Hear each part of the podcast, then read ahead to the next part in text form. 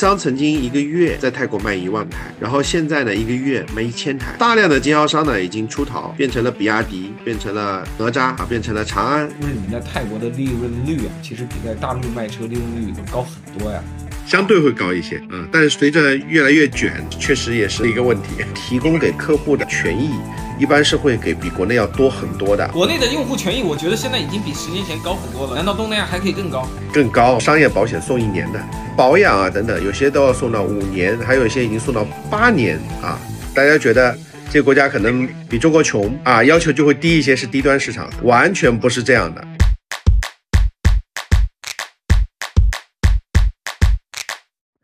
关注中国汽车的很多朋友知道，现在新能源车市场是自主品牌的天下。今年的上半年，自主品牌的销量占比达到了百分之八十以上。但是很少有人能想象到，其实在一个海外的国际市场，这个中国品牌在当地上半年的电动车销量在市场的总比例也超过了百分之七十。这个国家其实就是泰国，而在泰国表现最好的中国品牌呢，就是比亚迪。第三名呢是拥有 MG 品牌的上汽。那第二名到底是谁呢？是长城、奇瑞，还是东风，还是长安？都不是，其实是哪吒汽车。为了能够了解清楚泰国这个东南亚较有代表性的重要市场正在发生什么，我邀请到了哪吒汽车泰国总经理，同时也是哪吒海外事业部的助理总裁宝壮飞先生做客我们的依然一刻。在我遇到过的很多从事出海工作的中国汽车人当中，我觉得宝总他是有些特殊的。第一呢，他已经出海长达十年之久；第二呢，他说起当地话的时候，我感觉压根儿就像一本地人。本期节目你会看到，在东南亚这个大家过去印象里的日系车的大本营，中国车今天面对怎样的机遇和挑战？哪吒汽车这个在国内可能根本就不算很突出的新品牌，它究竟如何闹海？听说你在泰国都待了有个快十年了，你是超过十年了。什么机缘你跑到泰国工作这么久呢？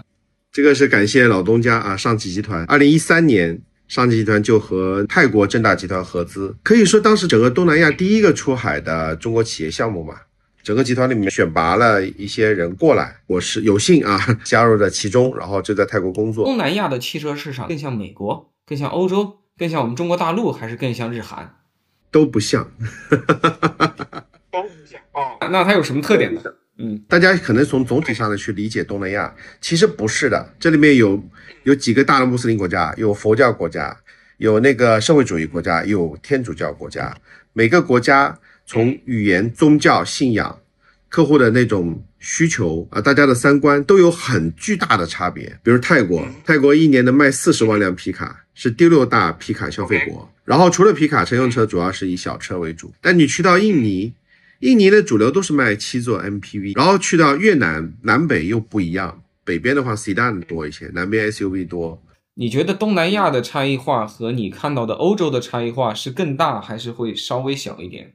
呃，欧洲的话，它其实还会有一些，比如说统一的一些准入的标准，嗯，然后统一的税收，还有货币啊，对，价值链上有很多统一的东西。嗯，东南亚没有，所有的国家它完全是自己独立的一套生态。但是如果是独立的生态，在东南亚会不会意味着，如果你是一个住在曼谷的人，实际上你的车主要是在泰国境内用，你是不是去到其他的那些国家都比较少，比较困难？相对，没错，是这样的。英、马、泰、印尼和那个东帝汶啊，五个那个右舵国家，菲律宾、越南。老挝、缅甸、柬埔寨都是左左舵国家，保险要重新买，要要做专门的证照，驾驶习惯啊，包括语言，全部都不一样。那你怎么面对这个复杂的这个情况呢？都不回答这个问题吧？丰田一家在整个东南亚有十三个工厂，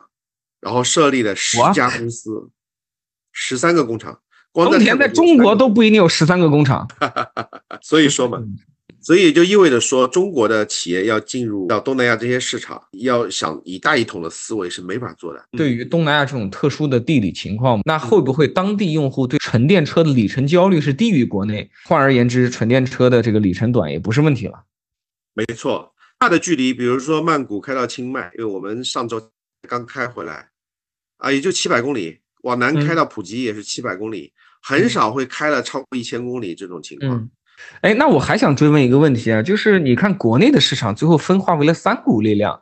纯燃油、纯电，然后出现了一个很大的中间派，就是增程插混为代表的这种可插电的混合动力。那你是否认为东南亚也会出现类似中国的第三种力量？我认为会出现的，但是这里面需要解决一些前提。嗯，目前呢，以泰国的政策而言，对于非纯电动车，包括不管是增程还是 PHEV，把它们基本上是视为燃油车了。哦，在地产化的要求啊、消费税等等，实际上没有很大的减免，所以它就起不来。所以它就起不来。OK，很多东南亚国家，你所有的车，不管是电车还是油车进去，都有法规上做地产化的一个要求。我们随随便便出口进去不行。法规有多严苛呢？一般我们会说欧洲和美国的市场准入比较难，难道东南亚也很困难吗？产品上的法规很简单，但是如果不在当地投资建厂，满足地产化率的要求，会被课以高税费吧？那很像中国当年的那个合资制度嘛。说的没错，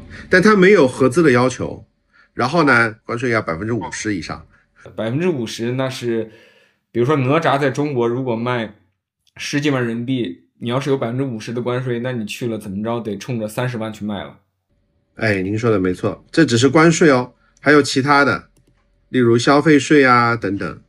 还会有很多的其他的一些税费。所以是不是可以理解为他的政策跟我们当年的逻辑有点一样，就是地方政府更希望让外国的公司不仅仅把当地当做一个消费市场，而是要去投资，去拉动他们的 GDP，去带动他们的产业链和工程师、工人的培养。对，完全正确。东南亚日系非常的强大，泰国的话其实是一直被日系支配这样的一个市场，日系是长期占百分之九十的。东南亚韩系比较厉害，主要是以越南啊为主，其他市场都是日系，将近百分之九十。然后去年啊，所有的丰田车后面都带一个六十，庆祝丰田进入泰国六十周年。天哪，这个是难以想象，因为中国汽车工业都没有六十周年，对啊，乘用车工业肯定没有。是这样，整个日系呢，呃，大概有十家企业占泰国的总总的在电动车之前啊，长期超过百分之九十。丰田一家最高的时候超过百分之五十，目前大概还有百分之三十几。日系比较擅长的，比如产品的经济实用也有，以及叫那个贴心的这种售后服务，这些是必须要和日系去做对标。呃，我之前注意到宝总你有一个采访啊，你是提到说，在东南亚一些汽车经销商的品牌影响力，他们对消费者的理解和影响，甚至高过汽车品牌商。国内其实大家买车选来选去都是选品牌商，从来没人说是选经销商。呃，为什么在当地经销商有这么大的这种对行业的影响力呢？其实，在比较小的国家，这种情况都非常的突出。泰国已经算好了，有一些国家啊，东南亚，比方说两个经销商集团，它就控制了所有经销商渠道全国百分之五十以上，这种情况不鲜见的。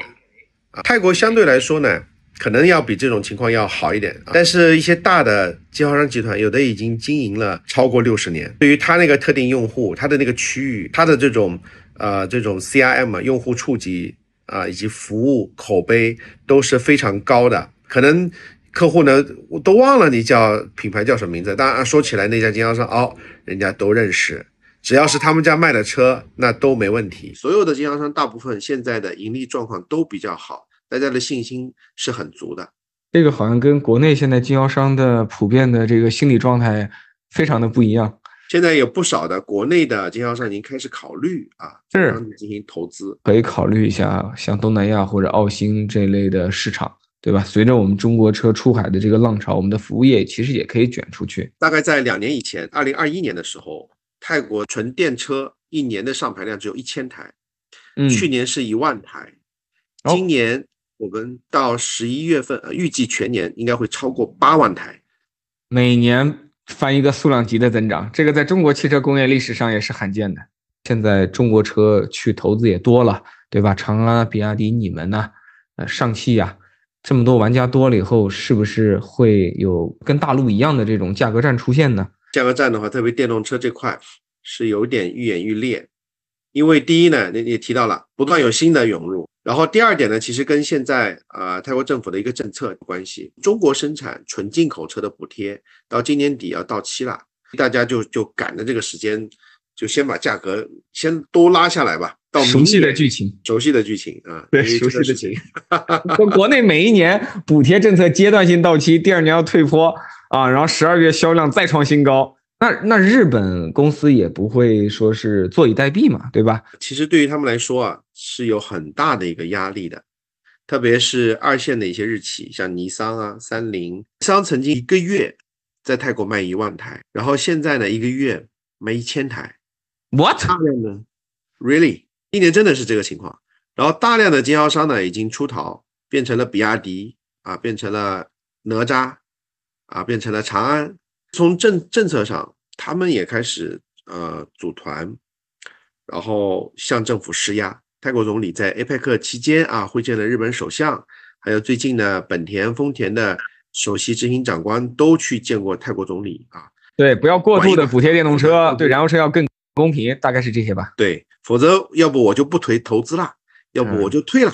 要不我就让人员下岗，这是你希望看到的吗？啊，这方面确实在向政府进行施压。近期啊，燃油车也开始出现价格战，跟这个电车进行最后的这个对抗，啊又跟国内的这个剧情颇为类似啊。在我的印象里，泰国是中国车企去东南亚大部分的共识选择。那为什么泰国成为了东南亚这么多国家中的兵家必争之地？泰国每年有两次大型的这种车展啊，一个是十一月底的这次叫泰国国际汽车博览会，还有一次是三月份的那个曼谷国际车展。然后这两次展呢，预计那个 traffic 啊人次呢，最高峰到一百五十万人次。如果是一百五十万人次，其实就跟中国的北京、上海的这个 A 级车展一个完全一个数量了。对，是的，泰国对于外国投资啊、资产啊等等，其实是有比较健全的法律保障。啊专门对于外资投资呢，有一个政府部门叫呃 Board of Investment BOI，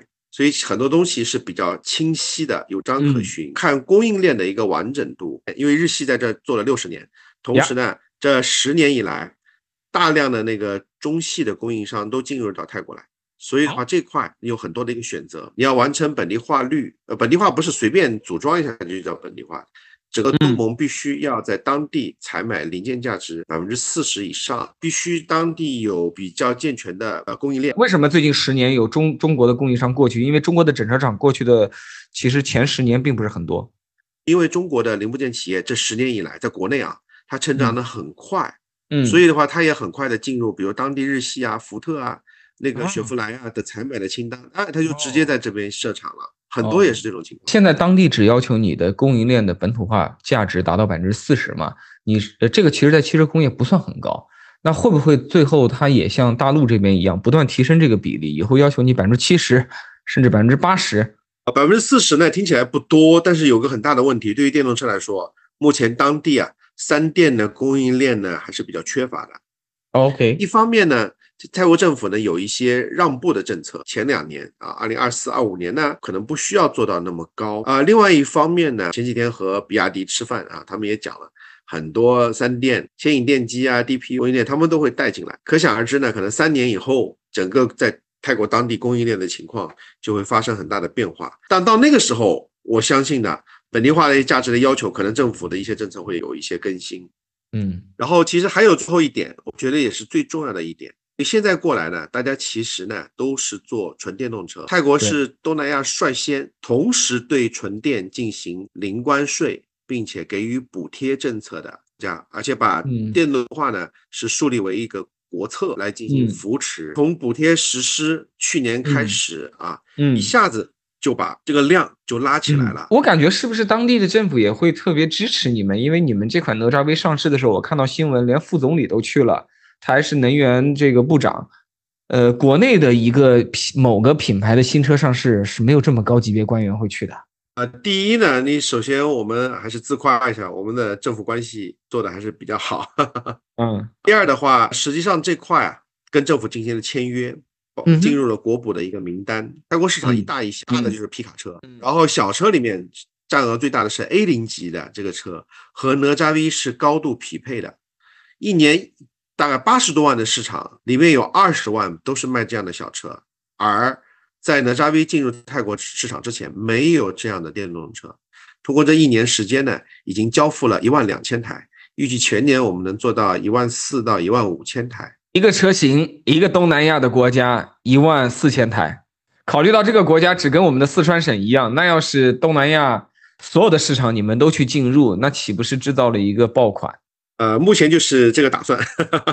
说到产品啊，你觉得中国的电车现在过去是原汁原味的拿我们的车直接改一下舵，还是说我们要针对本土的用户做二次开发？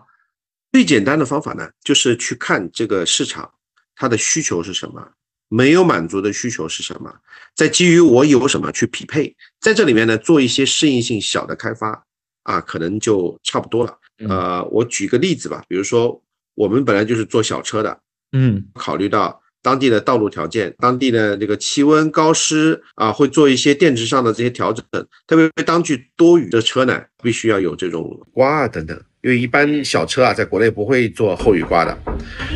把这些东西啊，您稍等一下，不好意思。啊，就铺你一块谈判，我你没忘了看。我拿一下我送洗的干洗。我感觉我有这个在看泰国电视剧的感觉。啊，简单的理解就是，其实大陆这边的产品大部分是能适配的。我们除了改舵之外，主要是针对当地最有必要调整的一些需求，做一些小幅度的调整啊。然后我们就把车给卖过去了。假设啊，现在现在我们有一个假设，就是海外的电车竞争没国内激烈。所以是不是你们在泰国的利润率啊，其实比在大陆卖车利润率要高很多呀？相对会高一些，但是随着越来越卷，这个确实也是也是一个问题。局外人来说，你感觉好像这里面车厂的利润非常的高，其实可能实际上不是这样的。它里面涉及到呢，就会比较多的税费，虽然呢有一些是免关税，但还是要交百分之八左右的消费税啊，当地的增值税也包含在里面。另外呢，我们在东南亚。一般提供给客户的用户的权益，一般是会给比国内要多很多的。国内的用户权益，我觉得现在已经比十年前高很多了。难道东南亚还可以更高？更高，比方说我们商业保险送一年的，国内没听说谁送吧。然后呢，免费上牌、充电的权益、免费的充电桩，再加上安装，这些都是现在在东南亚卖电车的标配。同时呢，保养啊等等，有些都要送到五年，还有一些已经送到八年。大家觉得？这个国家可能比中国穷啊，要求就会低一些，是低端市场，完全不是这样的。首先，日系在这儿那么长时间，人家日系很多品牌啊，也卷了很长时间了。第二呢，买车的很多也是属于中产阶级啊，或者等等，对生活各方面是比较有要求啊，会有些甚至是挑剔的这样的一个人群。我爸是九二年。啊，就来过泰国，那个时候呢，汽车已经逐步开始进入家庭了。中国汽车进入家庭大概是两千年之后开，对，零几年开始。所以说，它那个基本现在呃用车的用户已经到第三和第四代了，还是和现在中国啊第二代，中国大概差不多是第二代消费者，还是有很比较大的差别的。嗯，哪吒到泰国几个年头了？呃，中间有遭遇哪些特别大的风浪和困难吗？嗯，我们其实公司从。二二年初的时候成立，在当时啊，产品准备要上市啊，这个节骨眼，那个第一个做代工的合作伙伴呢，因为种种原因退出了。哦，呃，对，如果没有代工合作伙伴，那我们相当于没有在当地的生产投资，无法进入补贴清单。因为泰国给予电动车啊，每台车超过三万人民币的补贴，可以把像我们这样的小车啊，价格拉低至少四分之一，可能比日系的这种小型燃油车还要便宜。啊，这是获得了一个很大的一个竞争力。不到三个月的时间之内，我们其实和另外一家合作伙伴迅速把所有的细节都谈完，实现了准入的条件和政府进行了签约啊，正式获得补贴。所以正式交付呢，大概是在去年的十二月份，到现在刚刚刚好满一年啊，也是比较难的一关吧。如果这一关过不去，没有获得补贴的话，就是呃另外一方 情景了。那这么短的时间啊，你要去新找一个 CKD 伙伴，你还得确保他最后帮你造出来的车不会这个，对吧？质量有严重问题。你们是怎么搞定这事儿的呢？所以我们找的这家呢是造宝马的啊，哦，我们而且获得宝马内部的认证，同时呢，在本地化，比如说供应体系、质量管理这块呢，还是由我们来主装，就他们是作为一个纯代工，提供厂房。部分设备、人力这样的一种方式进行合作，就主要是时间非常紧，因为像代工类啊、合资类这样的谈判，其实很多动辄都是半年以上的时间，我们是没错非常短的一个时间啊做完的。宝总啊，您的泰语这么好，是怎么练成的？需要不断的时间去深入，然后呢和本地融入一体，逐渐的就变成泰国人，简称叫变态啊。从小在西双版纳长大，其实跟泰国是比较亲近的。但从语言上面来的话，我主要还是从泰国以后来，因为刚开始加入这项目的时候做销售，那个时候是经历了一段痛苦期。领导 VP 泰国人，经销商泰国人，然后同事也泰国人，呃，带的下属呢也是泰国人，完了很多人英语都不太好。呃，那现在您在这个当地啊，我相信是处在一个混合文化的团队里边啊，你你怎么处理这个事儿呢？销售和服务团队，我们是百分之九十都做了本地化，有一些重要的岗位，比如要和国内连接的，要做产品啊或者政策啊这种啊，会设两三个。这种国内的岗位，除此之外呢，都是本地化团队。那您的本地化是指就是土生土长的泰国人，还是说你知道有一些中国留学生可能在那边留学吗？绝大部分都是土生土长，并且有汽车行业经验和资源的本地人为主。那我们现在呢，确实也在做关于人才梯度的一个培养，包括您说的那些大学生啊等等。现在公司既在从国内招一些泰国人在中国留学的，我们在这里呢也会招一些。当地学中文的泰国学生会觉得跨文化的这个管理有什么不一样的地方啊？非常的不一样，大家对一个事物的理解、看法啊等等，这里面呢，就是呃，作为管理者呢，你一方面还是要看到。员工的一个需求或者他遇到的困难点是什么？他工作的节奏是什么？以一个他能接受的一个方式啊，去要求他，同时呢，不断引导他。用中国式的这种，你在这里要推狼性啊或者怎样，不太合适。我们还是相应的东南亚式的这种温和一些。但是呢，要要稍微鞭打快牛。其实之前公司呢也没有海外的一个经验，主要的管理层呢也没有直接做过海外项目。一开始公司并并不认为能能不能够成功，成功的能不能卖出那么多车啊等等。恰好呢也是结合了天时地利人和啊，呃公司也看到了我们这种子公司自己做当地化的发展，第一炮打成功以后，给整个体系甚至给个公司的投资人比很大的一个信心。将来呢我们也是以这样的一个模式，还会开发。很多个市场也会复制泰国的一些模式来建团队。您是这个云云南的高考状元，呃，文科状元，是什么因素催生一个文科状元今天没有成为一个像我这样的内容创作者，而成为了一个非常厉害的这个销售管理者，然后还在海外这个帮中国汽车工业这个打这个江山？您这个实在是有点太过奖了啊！就当时的话，可能接受这个应试教育啊，也算是走狗屎运吧。然后呢，呃，可能在当年考的比较高，进入到了上海复旦大学学习，然后呢，也进入到上海的企业啊，上汽集团长期工作啊等等，所以逐渐逐渐的就走上这条道路，从国内合资主机厂到自主品牌，到自主品牌出海啊，这样的一个道路，其实大部分现在中国汽车人，我感觉也在沿着这个道路开始转，那我们只是说比较早，因为二零一三年就开始做。自主品牌出海，在当年呢，种种原因始终呢没有回回来。因为当时呢，我们有十三个同事从上汽集团选拔派到泰国，我们叫一个成立了一个小组啊，十三太保吧，十三太保啊，叫十三太保这样的一个群。但是呃，现在只有我一个，我唯一的剩下这一个太保，现在还在泰国。只是说恰恰巧呢，在电动车时代。在海外，在东南亚呢，又形成了一个新的一个机会。呃，其实今天我相信很多的国人啊，包括产业里的同行，会很容易注意到今年中国的汽车出口世界第一，去年中国汽车出口已经世界第二。但是其实大家更需要关注的是，我们为什么今天可以到第一？是因为在十年以前就有人先出发了啊，然后一步一步才有今天。虽然我们要尊敬冠军，我们要尊敬成绩。但我们很多时候，我们要首先去尊重很早很早就出发，为了那个冠军和为了成绩去努力的人。那我比较反感一种观点啊，比如说现在你看电车搞得特别好啊，就说这个好像电车代表中国汽车工业，油车干油车的同志们的这个努力就被，对吧？就容易被忽视了。但其实你看今天中国出海，不光有哪吒这种新势力把电车带出去，三分之二的这个这个量还是这个油车企业干的嘛，出去的都是油车嘛。就是这种厚此薄彼是是我觉得非常没有必要的，它非常不利于我们迈向十年后的下一个成功，